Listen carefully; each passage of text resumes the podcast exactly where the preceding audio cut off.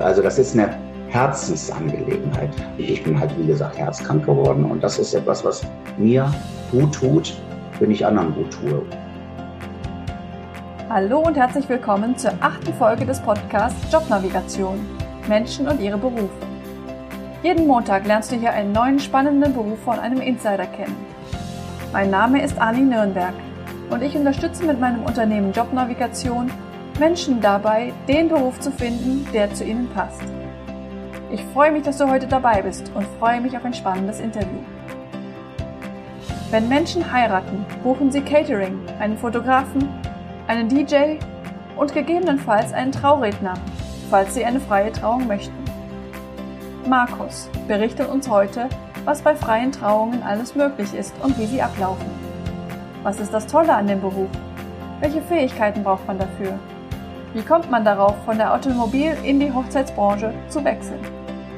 Das und mehr erfährst du gleich in der heutigen Folge dieses Podcasts. Markus, wie würdest du denn deine Tätigkeit beschreiben? Wie nennt man das?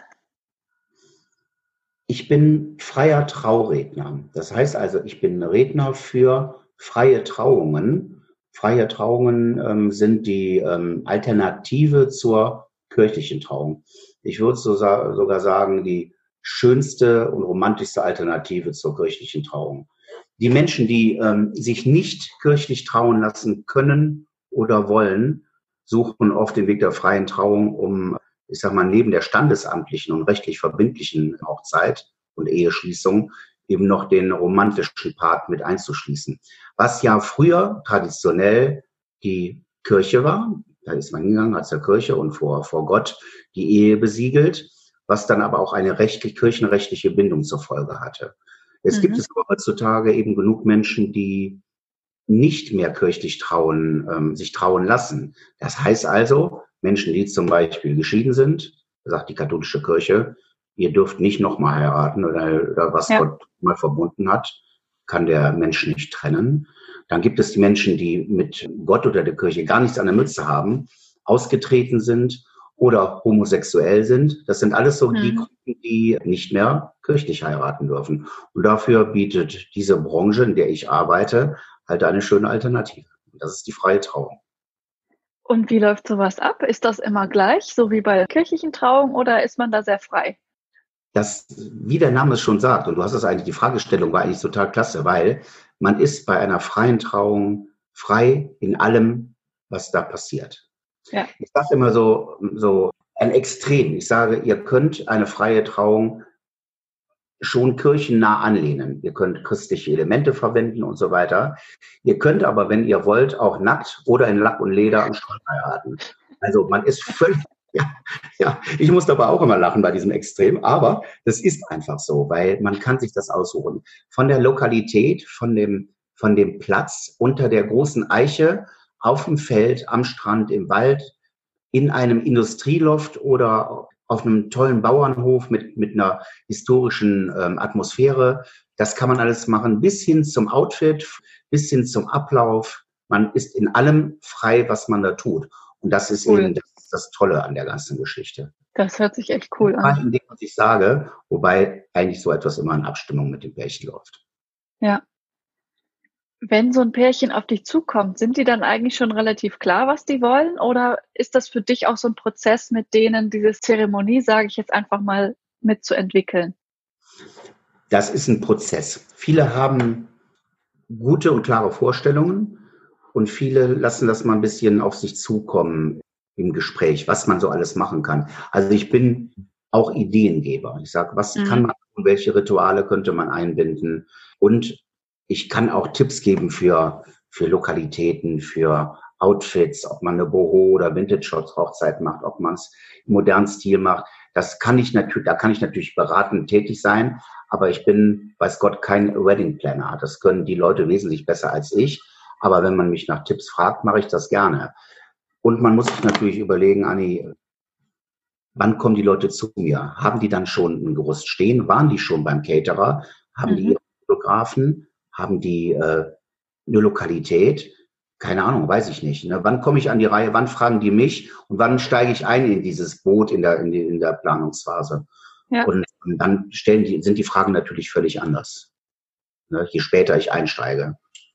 Also, wenn ein Pärchen auf mich zukommt und sagt, wir haben dich irgendwo gefunden, sei es in Social Media oder über eine Empfehlung, dann führe ich mit denen erstmal ein völlig kostenloses und unverbindliches Kennenlerngespräch, weil es gibt nichts Schlechteres, als wenn man sich unsympathisch ist.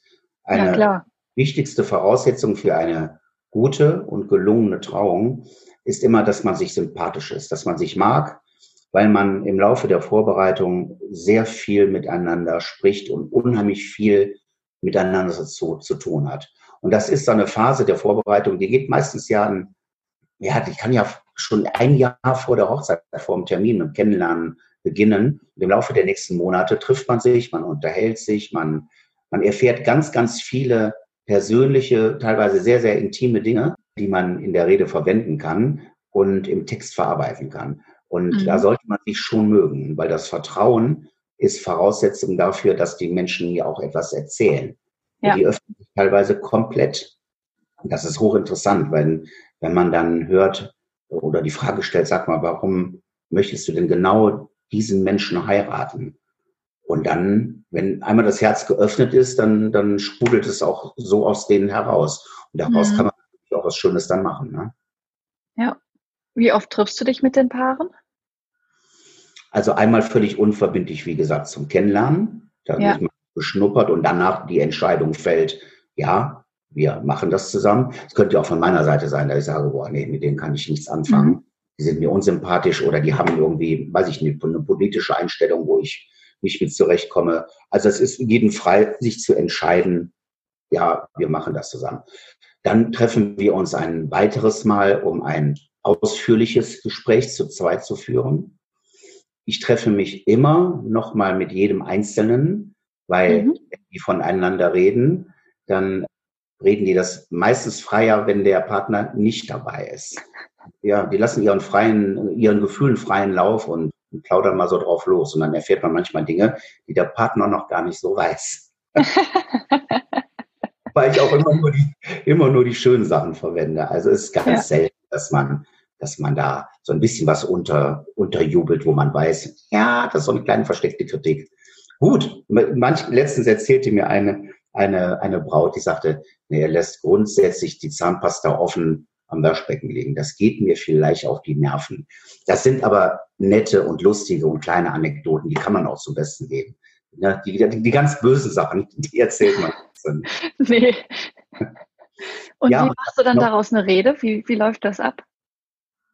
Ich muss noch was zu ergänzen, Anni, dazu, weil ich ja. unterhalte mich nicht nur mit den Paaren, weil die Paare erzählen mir ja Dinge, die die sowieso schon voneinander wissen. Also wenn, wenn mir ja. die etwas über ihren Mann erzählt oder, oder ihre Kennenlerngeschichte und so weiter, das wissen die ja. Das ist für die ja nichts Neues. Und wenn ich das in einer Rede verarbeite, dann ist das schön und auch die Gäste erfahren es. Aber da ist dann wenig Überraschendes dabei. Mhm. Ich mache es also so, dass ich mich zusätzlich immer noch mit den Trauzeugen unterhalte, oft auch mit den Eltern oder Geschwistern, weil mhm. dann hat man mal einen ganz, ganz anderen Blick und eine andere Sichtweise von Dritten auf das Paar. Und ja. das halte ich für wichtig und unglaublich schön, weil das macht die ganze Sache viel, viel runder. Weil wenn du so erfährst, was der, was der Schwiegervater über den neuen Schwiegersohn oder den künftigen Schwiegersohn so erzählt, wie der über ihn denkt, dann sind das schon teilweise sehr, sehr berührende, aber auch teilweise sehr, sehr lustige Sachen, die man mit verarbeitet. Weil, weil so eine Rede ist ja nicht nur romantisch, sondern so eine Rede ist auch oder darf auch sehr, sehr spaßig sein. Und wenn man das dann hört, na Junge, der, der ist zwar hoch intelligent, hat alles studiert, aber ein Schraubenzieher, man, den hat er wahrscheinlich noch nie in der Hand gehabt. Also wenn du dann sowas hörst, dann lachst du und du kannst es schon, schon irgendwie einbauen. Weißt du, was ich meine? Ja. ja. Und wie funktioniert dann dieses Zusammenbauen? Das funktioniert so, dass ich mir während des Gesprächs alles handschriftlich mitschreibe. Ja. Und dann zu Hause am Rechner zusammenfasse. Immer in Stichworten, teilweise aber auch formuliert und alles erstmal runter. Und dann kommen dann teilweise, also bei mir kommen dann circa 25 bis 30 DIN A4 Seiten zusammen an Informationen. Boah. Ja, das ist schon viel Material. Und dann gehst du nachher hin und und ziehst die Essenz daraus und die wichtigsten Sachen und die Sachen, die man verwenden kann. Es gibt halt manchmal Bemerkungen, die kannst du nicht verwenden. Die schreibst dir auf, aber du sagst, nee, das lässt du mal besser weg. Ja. Ähm, und aber ich, ich ziehe daraus die wichtigsten und schönsten Sachen und schaue, dass ich einen roten Faden da reinkriege. Also ein ja. Thema, einen, einen, roten Faden, der einfach durch die, die ganze durch die durch die Rede zieht. Und dabei kommen dann meistens sehr schöne schöne Sachen raus. Man kann das natürlich immer noch ergänzen mit mit Beiträgen, aktiven Beiträgen der, der Geschwister oder der Trauzeugen. Wenn die sagen, ich würde mich gerne daran beteiligen, ich habe hier eine ganz tolle Geschichte, die ich vorlesen würde, oder ich möchte denen gerne persönlich von mir etwas sagen, dann gibt es bei so einer freien Trauung halt immer die Möglichkeit, dass auch die Leute sich aktiv, aktiv einbringen. Mhm. Macht die ganze Sache eigentlich erst rund und schön. Das sind immer meiner Meinung nach neben dem Trauversprechen, was sich die Eheleute geben, mit die emotionalsten Momente. Das, was ich sage, das ist schön, das ist wichtig und das ist, macht das ganze Ding komplett, aber die schönen und ganz berührenden Momente sind dann da, wenn, wenn die Mama auf einmal irgendwas vorliest und sagt, mein Kind, ich möchte dir mal das und das sagen, dann, äh, ja, dann, dann siehst du schon auch feuchte Augen, weil das ist schon wirklich richtig, richtig schön. Und das spreche ich mit den Leuten vorher ab. Manche sagen, um Gottes Willen, bloß nicht. Und es gibt auch Paare, die sagen, Anni, äh, die sagen, nee, auf gar keinen Fall, das möchte ich nicht, weil ich kenne die alle, das sind alles voll die, ja, die Chaoten und, oder die, die fangen alle an zu heulen und nee, will ich nicht, dann, dann verzichtet man darauf. Aber wenn die sagen, ach Markus, wenn du mit dem, dem sprichst, ja, gerne. Die meisten wollen es schon hören. Also die, die freuen ja. sich. Okay. Du Wolltest du schon immer Trauredner werden oder wie bist du darauf gekommen, ja. das zu machen? Ja, gar nicht. Gar nicht. Ich habe Kaufmann gelernt. Also ich ja. habe Realschule und dann höhere Handelsschule gemacht und habe dann einen kaufmännischen Weg eingeschlagen, weil die Eltern sagten, Jung, dann hast du erstmal was. Habe also dann Industriekaufmann gelernt und hatte ursprünglich aber, aber ich war mit meinen 16 Jahren hatte ich alles im, im Kopf, nur nicht vernünftig eine, eine, gute Ausbildung zu machen. Ich hatte Fußball im Kopf und so weiter und habe immer davon geträumt, Reporter oder so etwas zu werden. Also mhm. Also Reporter, Radioreporter, Moderator oder, ähm, oder im, im redaktionellen Teil für eine Zeitung was zu schreiben, insbesondere über Fußball. Das war das Ding.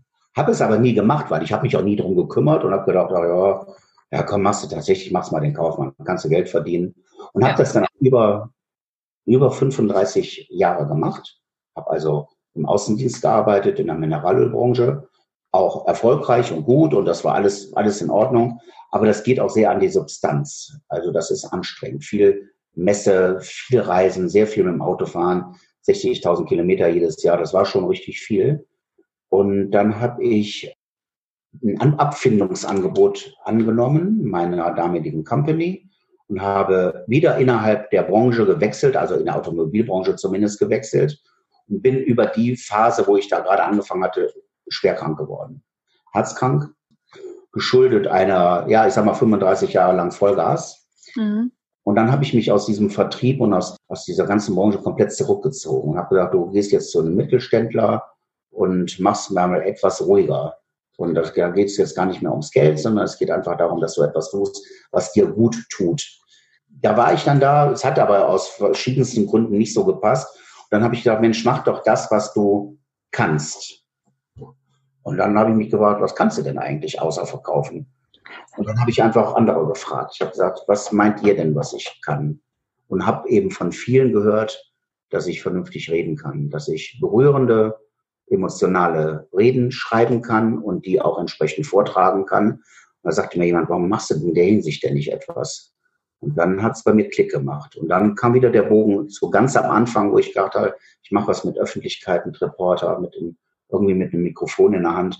Und dann war ich, irgendwie bin ich jetzt mit, mit Anfang, Mitte 50 da, wo ich eigentlich wahrscheinlich mit 16 hin wollte. Und mhm. manchmal geht der Hase, läuft der Hase einen kleinen Umweg. Was ja, magst du denn so gern an dem Beruf? Was ich mag, ist, dass ich positive Reaktionen und Emotionen auslöse. Also ja. wenn du siehst, dass Menschen vor Freude Tränen in den Augen haben und sagen, ey, das war so schön und du hast unseren Tag, unsere Hochzeit, was ja oft mit der schönste Tag der Leben sein soll, mit komplettiert und den wirklich ganz toll gemacht, das werden wir nie vergessen. Dann gehe ich da raus und dann bin ich so selber so glücklich und so stolz auf das. Also was, was Schöneres kann, kann uns als Traurednern oder Traurednerinnen nicht passieren. Das ist echt das mhm. Allercoolste. Das ist wirklich richtig schön. Ja, und deshalb mache ich das. Weil es auch für mich gut tut. Also das ist eine Herzensangelegenheit. Hier sind wir wieder bei ja. so einem etwas geschwollenen Wort. Aber für mich, ich bin halt, wie gesagt, herzkrank geworden und das ist etwas, was mir gut tut, wenn ich anderen gut tue. Und insofern, deshalb mache ich das einfach sehr gerne. Eine schöne Symbolik mit dem Herzen, ja. Ja, das, das, das finde ich auch. Und ich habe den, den Namen meines Unternehmens, Patronus Trauungen, ganz bewusst gewählt. Also ich habe als Logo ja den Hirschen, das Hirschgeweih. Und ähm, jeder, der den Harry Potter gelesen hat, die Bände, weiß, dass es ein, eine äh, Story gibt, in dem der Harry von Dementoren angegriffen wird und durch die durch das Heraufbeschwören seines äh, Patronus, leuchtender Hirsch im Wald, wehrt er den Angriff der Dementoren halt ab. Das ist die schöne Erinnerung, die einen sogenannten Schutzzauber auf den Harry dann legt. Mhm. Und ich möchte mit dem Patronus eben auch einfach eine schöne Erinnerung hervorrufen bei den Paaren, wenn es mal nicht so gut läuft, weil in der Ehe scheint halt nicht immer die Sonne, sondern es gibt eben auch mal Krisen, man versteht sich nicht und man kommt, kommt vielleicht sogar in, in, in Phasen, wo man ähm, das alles anzweifelt. Und da sage ich mir, erinnere dich an, die, an diesen, diesen tollen Moment, an, an den Tag, wo ihr geheiratet habt.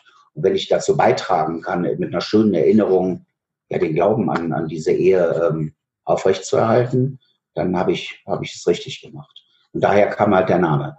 Unabhängig davon ist natürlich auch in der christlichen ähm, Literatur, Literatur auch vom Schutzpatron die Rede.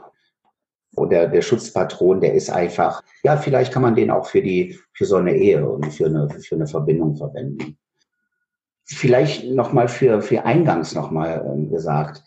Eine freie Trauung schließt ja den lieben Gott nicht aus. Man kann auch als freier Trauredner christliche Elemente verwenden. Das heißt also, wenn ich einen Segen ausspreche, dann darf ich das schon tun, weil ich bin Christ, ich bin getaufter Christ, ich bin auch praktizierender Katholik, ich bin Kirchenvorstand und so weiter, ich bin Lektor, ich mache verschiedene Sachen, dann kann ich das mit einbinden. Und wenn ich dann einen Segen aussprechen möchte, der kirchenrechtlich, wie gesagt, nicht verbindlich ist, aber trotzdem ist es halt ein Segen, dann kann ich das sehr wohl tun. Und das mhm. ist sehr schön, dass wir das machen können. Gab es denn auch schon mal einen Fall, wo Leute was ganz Abgedrehtes machen wollen in der freien Trauung? Ja, ich sage immer im Vorfeld, also ihr könnt mir ganz viel sagen, aber kommt bitte nicht zwei Tage vorher an und wollt mit dem rosa Elefanten reinreiten. Das ist dann so ein Extrem. Aber ich habe letztens, das habe ich aber nicht selbst erlebt, ähm, es gibt auch viele, viele Videos dazu. Da kam tatsächlich die Braut in den Ballsaal auf einem weißen Schimmel reingeritten. Hammer. Unglaublich. Und alle staunten und die gingen da durch und es war es war schon mega dekadent, aber es war irgendwie auch schon sehr ziemlich geil. Also das war, ja. war, schon, war schon stark. Er hat auch immer ein bisschen was zu einem Budget zu tun. Klar. Was ja. ich jetzt schon habe, ich habe jetzt im, im äh, kommenden Mai eine Hochzeit in Münster. Die möchten gerne Ballons in den Himmel steigen lassen. Und zwar für jeden Verstorbenen aus der Familie. Das sind da nicht viele, da sind keine 50 Ballons, weil ich achte sonst immer auch auf Nachhaltigkeit und so weiter. Aber die hat dann eben, sagt sie, das sind wären vier Ballons für die verstorbenen Eltern in beiden Fällen. Die würden wir gerne an dem Tag symbolisch in den Himmel steigen lassen. Das ist zwar nicht besonders abgedreht, aber es hat trotzdem eine schöne Symbolik und insofern ja. ähm, dem stimme ich dann noch zu.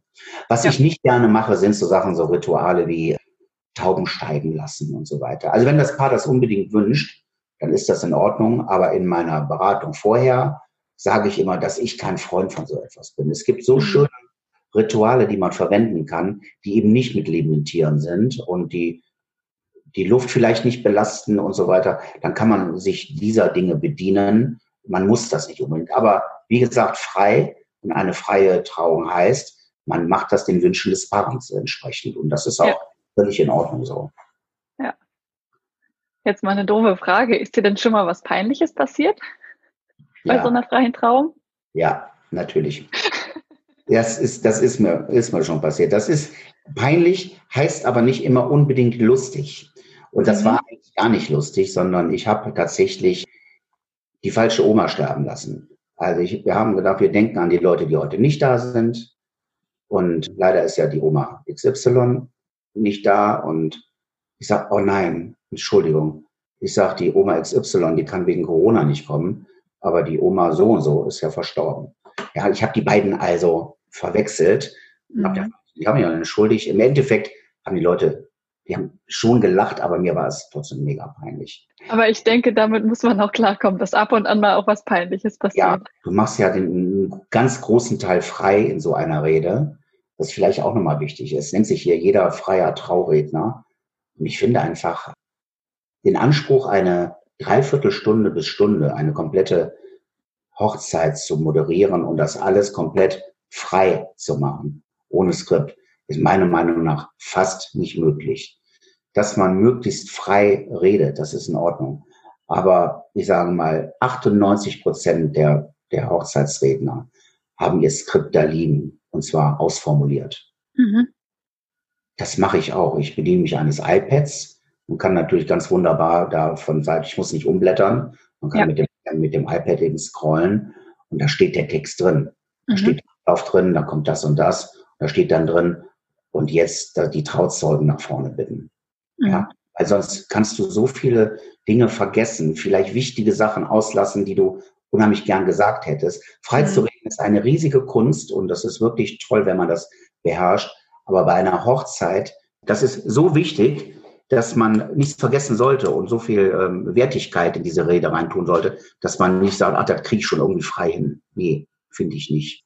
Ja? Also ich gehe gerne neben mein Skript und gehe gerne auch mal ein paar Schritte weg, weg von dem Rednerpult und habe mein Mikrofon dann in der Hand, aber trotzdem bediene ich mich, bediene ich mich der Rede. Viele sagen jetzt, aha, nee, ich kann es besser. Ich halte das sehr, sehr für sehr stark risikobehaftet. Und ja. deshalb mache ich das halt nicht so gerne.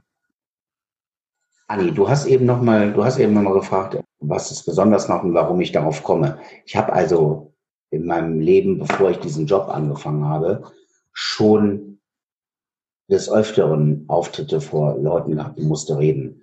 Das war aber nicht immer unbedingt hochzeitsbezogen, sondern es war mal eine Rede vor, bei einer Betriebsversammlung vor 300 oder 400 Leuten oder auf der Abiturfeier meiner Tochter vor 700 Leuten oder auf einem Geburtstag vor 20 Freunden.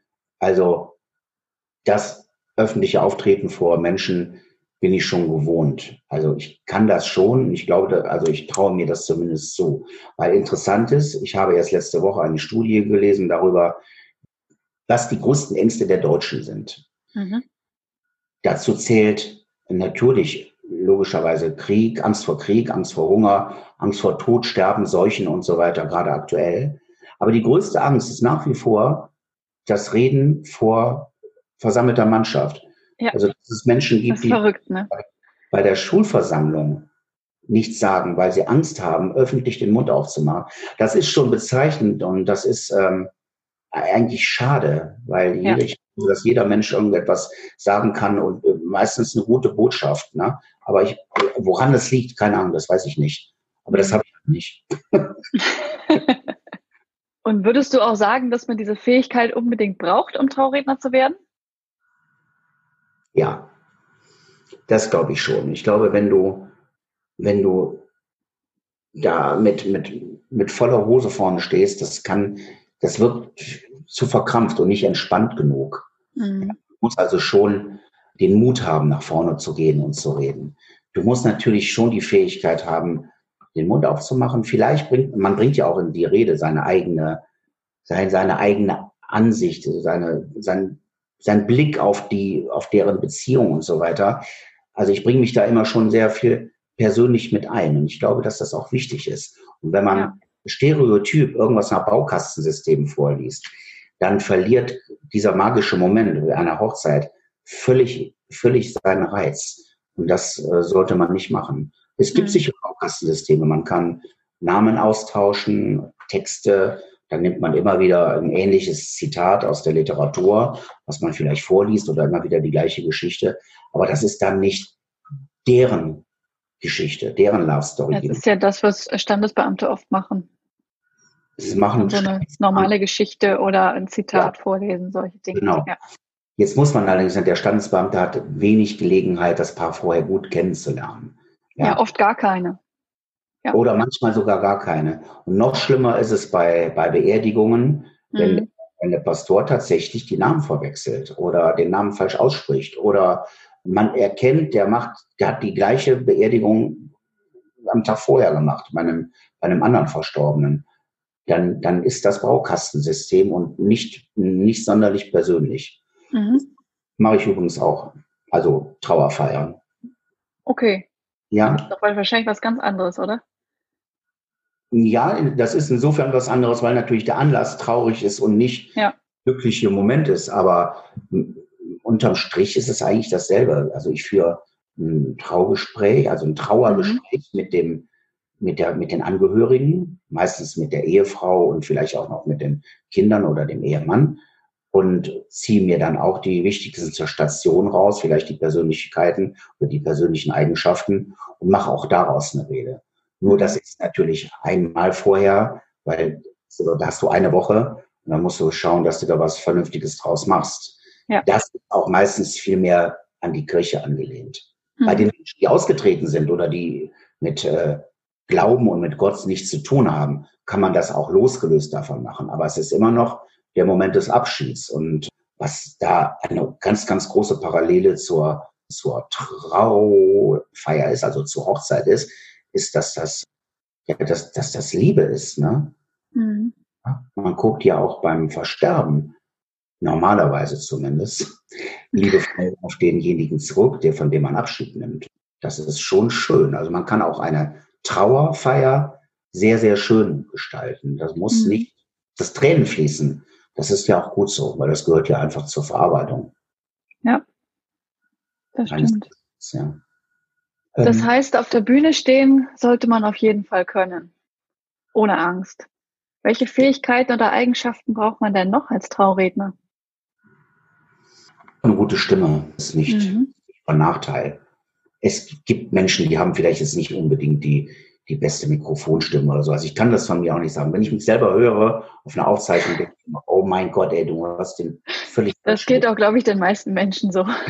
Das, das kennen wir, glaube ich, alle. Wenn wir, wenn wir unsere eigene Stimme hören, dann denken ja. wir, oh, nee, bitte das nicht für mich.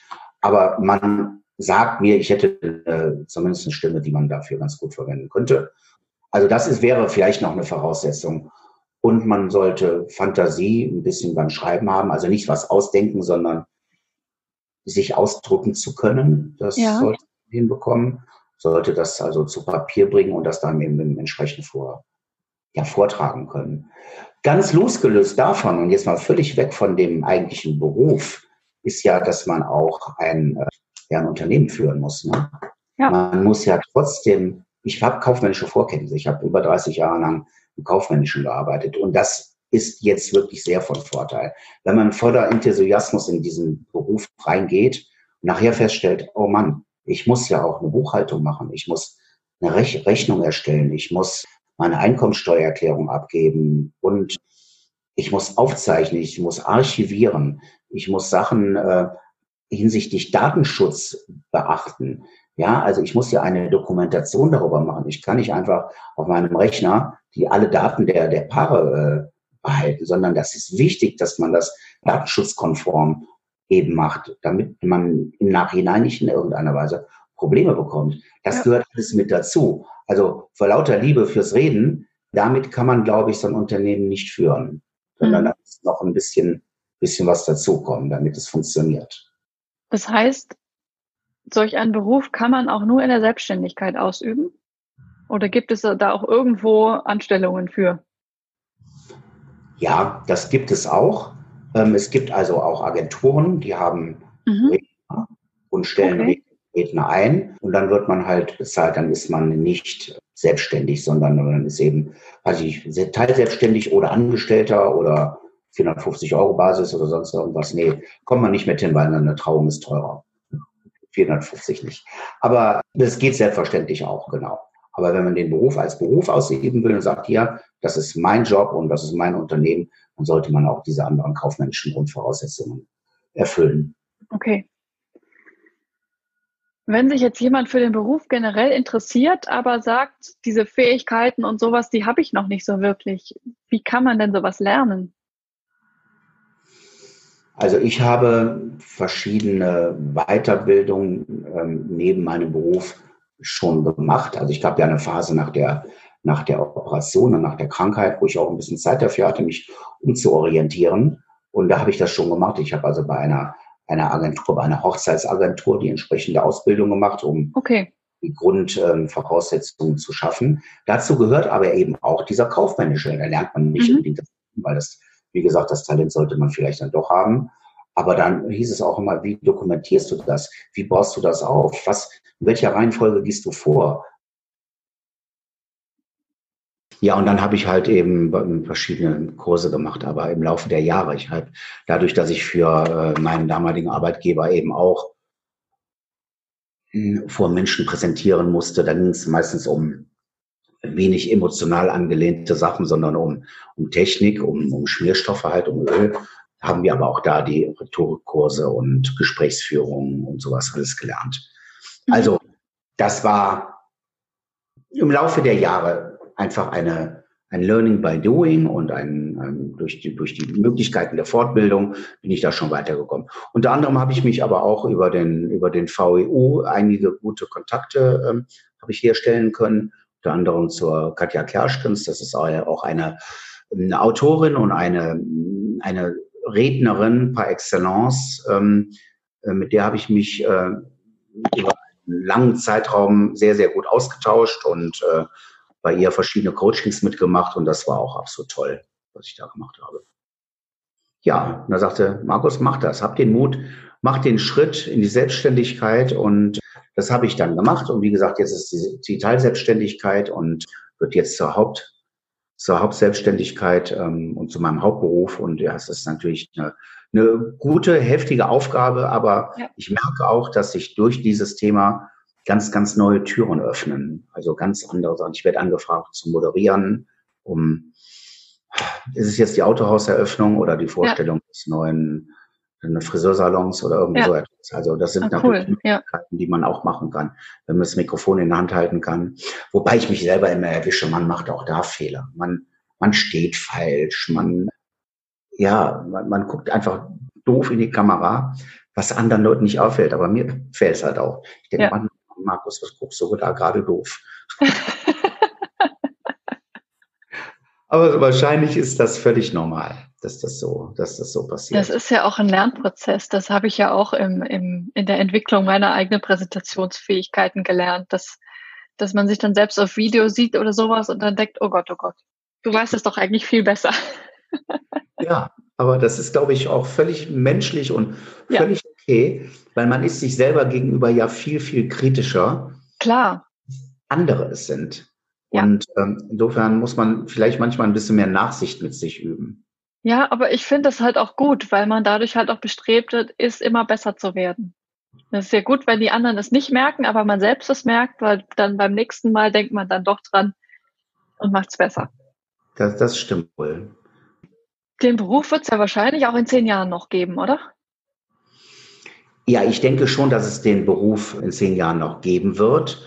Es wird ja auch immer mehr. Ne? Also es gibt immer mehr Menschen, die in diesem Beruf unterwegs sind. Insbesondere wenn man überlegt, dass zumindest die, äh, ja, das Klientel der Menschen, die geschieden sind. Schauen, wir haben letztes Jahr in der katholischen Kirche fast 260.000 Kirchenaustritte gehabt. Die wollen ja. nicht heiraten, aber da sind viele dabei, die vielleicht später noch ein zweites Mal heiraten wollen. Oder die noch jung sind, ausgetreten sind und dann ein erstes Mal heiraten wollen. Die haben keine Möglichkeit, nochmal vor den Altar zu treten, es sei denn, die treten wieder ein. Davon abgesehen haben wir bei den Protestanten auch etwas über 250.000. Ne? Aber die, die evangelische Kirche ist etwas liberaler als die katholischen. Deshalb ist es da, glaube ich, schon unter bestimmten Voraussetzungen möglich, ähm, schon noch ein zweites Mal zu heiraten. Zurzeit ist es allerdings sehr, sehr schwer, weil natürlich durch die Corona-Auflagen Hochzeiten nur in sehr eingeschränktem Maße möglich waren, bis zur wenigen Wochen nur bis zu einer Teilnehmerzahl von 50 Personen. Mhm. Die meisten Hochzeiten haben mehr Gäste als Brautpaar plus 48. Ja, und das ist natürlich eine Phase gewesen, die der ganzen Branche extrem zugesetzt hat. Das Klar. sind aber nicht nur wir Redner, sondern auch der Caterer, das Restaurant, der DJ, der Fotograf, alle, die in irgendeiner Weise was mit dem Thema Hochzeiten oder Veranstaltungen zu tun haben, lagen am Boden. Und in solchen Momenten ein, ein Unternehmen nach vorne zu bringen, zu wachsen und ähm, in irgendeiner Weise sich zu entwickeln, ist natürlich extrem schwer. Jetzt wird es besser. Wir, man kann wieder bis zu 150 Leuten heiraten. Mhm. Wenigen Wochen, ich glaube seit drei Wochen ist es erst. Aber das ist natürlich schon mal was ganz anderes. Auch die, die Gastwirte sind wieder bereit zu sagen, okay, wir, wir haben hier ein Hygienekonzept, wir können das gewährleisten, dass es gut läuft. Aber bis vor, bis vor wenigen Wochen gar, gar nichts. Ne? In Standesämtern, ich hatte eine Hochzeit standesamtlich, die ich im Nachhinein ein kleines bisschen begleitet habe die durften noch nicht mal die Trauzeugen mit ins, Stand, ins äh, Standeszimmer nehmen. Das mhm. ist unglaublich gewesen. Das war noch im Mai. Da waren wir natürlich in einer, in einer hohen Phase des Lockdowns. Aber die Phase war nicht, nicht gerade lustig. Aber jetzt wird's besser und ich bin der Hinsicht sehr, sehr optimistisch, dass es nächstes Jahr zumindest wieder normal läuft. Möchtest du unseren Zuhörern noch irgendwas mitgeben, die ja gerade auf der Suche nach passenden Berufen sind? Ja, lernt bitte nicht auch Trauredner. Es gibt so viele im Moment. Wettbewerb. Nein, ich werde euch jetzt nicht animieren, das zu machen. Diesen, diesen wunderschönen Beruf zu erlernen. Und ähm, nein, also wer sich dafür berufen fühlt, auf jeden Fall. Bedenkt aber auch die, die Sachen, die ich eben gesagt habe. Es müssen auch ein paar andere Voraussetzungen erfüllt sein. Außer Leidenschaft und ja, den Bezug zu, zu, Rom zur Romantik, sondern wie gesagt, ein bisschen mehr und wenn man dann den Mut hat, das zu tun, ja. Und lasst euch von den vielen Anbietern, die da ausbilden und so weiter, nicht über den Tisch ziehen, weil man darf ganz, ganz viel Geld dafür bezahlen, dass man was lernt. Und im Endeffekt machen davon die wenigsten tatsächlich das, was man suggeriert bekommt, danach machen zu können. So einfach ist es nämlich nicht. Weil wie kommst du an Kunden? Da musst du schon eine ganze Menge für Vorarbeit leisten. Also Social Media, eine Affinität zu dem Thema sollte man haben, sonst ist man nicht am Markt, man wird nicht wahrgenommen und das ist wichtig. Mhm. Aber ansonsten ist es ein wirklich wunderschöner Beruf, der Menschen in einer positiven Lebensphase begleitet und dem man nichts verkaufen muss, sondern die sind einfach froh um eine gute Begleitung während der Vorbereitungsphase zur Hochzeit. Okay.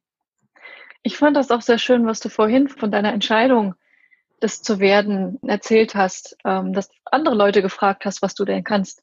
Ich denke, den Tipp können wir den Leuten nochmal mitgeben, selbst wenn es nicht der Trauredner sein soll, einfach mal andere Leute zu fragen, was sie denn gut können und diese Meinungen mit einzubeziehen in die Berufswahl. Ja, glaube ich schon auch in die Veränderung des Berufs. Es gibt vielleicht verschiedene ja, ja. Gründe, um den Beruf einfach mal zu wechseln und mal sagen, ey, das eine mache ich nicht mehr, will ich nicht, macht mich kaputt, das macht mir überhaupt keinen Spaß mehr. Vielleicht entdeckt man irgendwann auch später, wenn man schon ein bisschen älter ist, ein paar Jahre in einem bestimmten Job gearbeitet hat, auf einmal Dinge, wo man sagt, hey, das wäre es eigentlich. Ja? Und vielleicht mal weg von typischen Denkmustern, sondern mal über den Tellerrand hinaus. Es gibt so viele tolle Sachen, die man machen kann. Ja, und warum denn nicht? Einfach mal ja. was Neues ausprobieren bisschen Mut gehört dazu, aber meistens lohnt sich dieser Mut. Vielen lieben Dank für das Interview. Liebe Anni, ich danke dir auch und den Zuhörern alles Gute und kommt gut durch die Zeit. Das war Jobnavigation. Menschen und ihre Berufe mit Anni Nürnberg. In dieser Folge ging es um Markus und den Beruf des Trauredners. Wenn dir diese Folge gefallen hat, freue ich mich sehr über deine Bewertung. Schreib mir auch gerne, welche weiteren Berufe dich interessieren unter podcast.jobnavigation.de. Bis nächste Woche Montag. Da geht es in den Automobilsektor. Ich spreche mit Nicole über ihre Tätigkeit als Produktmanagerin. Ich möchte auch wirklich nichts mehr anderes machen. Produktmanagement ist halt wie für mich gemacht, wirklich, weil die so extrem flexibel ist und man sich aussuchen kann, wo man seinen Schwerpunkt haben möchte, wo man sich wohlfühlt. Man trägt trotzdem sehr viel zum Unternehmenserfolg bei.